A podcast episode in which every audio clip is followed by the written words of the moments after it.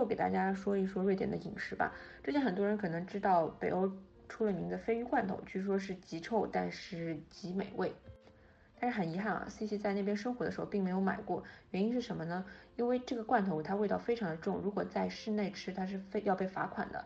大家如果要尝试的话，记得要在室外吃，并且在室外吃掉，不然带到房间吃可能会被罚钱。而且瑞典当地人可能不是很爱吃鲱鱼罐头，C C 当时有问过，呃，在瑞典的同学，然后他们平时其实不太会吃这个，平时吃的东西的话，主要就是和宜家餐是比较接近的一些。简单的煎烤三文鱼之类的，还有就是如图所示的一些肉丸啊、土豆，也都是他们的日常饮食。哦，然后这边还非常流行吃土耳其烤肉卷，叫做 kebab。因为当地的中东人其实非常的多，在瑞瑞典谋生的话，比较多的就是开烤肉店，嗯，和亚洲超市。然后因为在瑞典吃一顿饭，就是消费属于高不到哪去，但也低不到哪去嘛。可能一个五十套餐折合人民币五十到一百瑞典克朗。可以吃到一个一样美味的套餐，但大概和上海物价算是持平吧。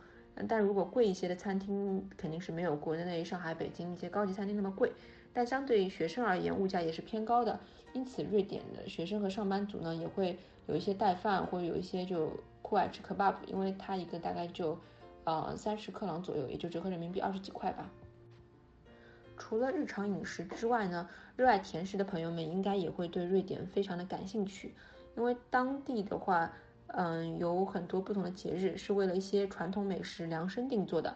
比如每年二月份左右，瑞典人会过忏悔星期二，也叫做肥胖星期二。那一天呢，大家都会去吃一种叫做 Smilla 的甜点，也就是奶油豆蔻包。这个小小的面包夹着豆蔻果实，填满了香浓的奶油和杏仁果，是一道非常传统的甜点。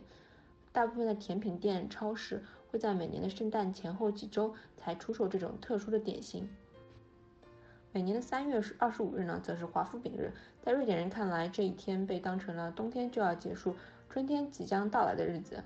人们习惯吃着华夫饼早餐或是下午茶，期盼着温暖春天的到来。每年的八九月份呢，则是小龙虾季节。当春天气转暖，连夜晚也变得温暖的时候，瑞典人就扎堆的开始了小龙虾盛宴。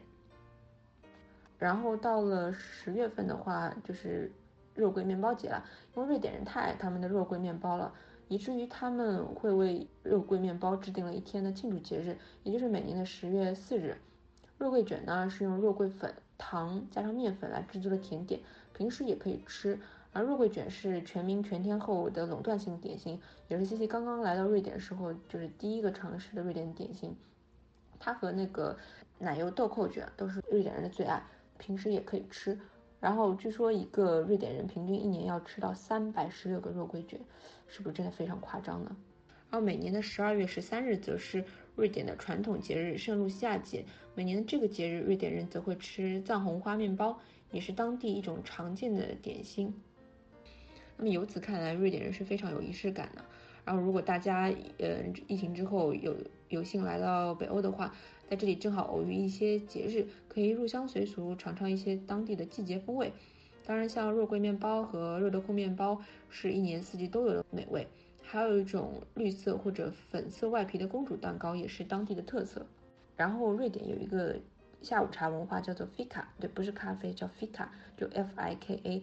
是因为他们一般就是工作一段时间或者学习一段时间，就会随时跟朋友说，哎，我们去个 fika 吧。然后这个时候呢，他们就一般会呃买一个甜点啊，比如说姜饼啊，或者买一个肉桂卷面包啊，然后或者买那种有一种大的包装的，里面是小肉桂卷，配上一杯黑咖啡，然后就来一个 fika。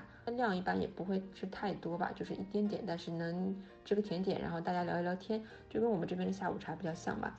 如果大家之后去到的话，也会嗯感受到这一点当地的 fika 文化。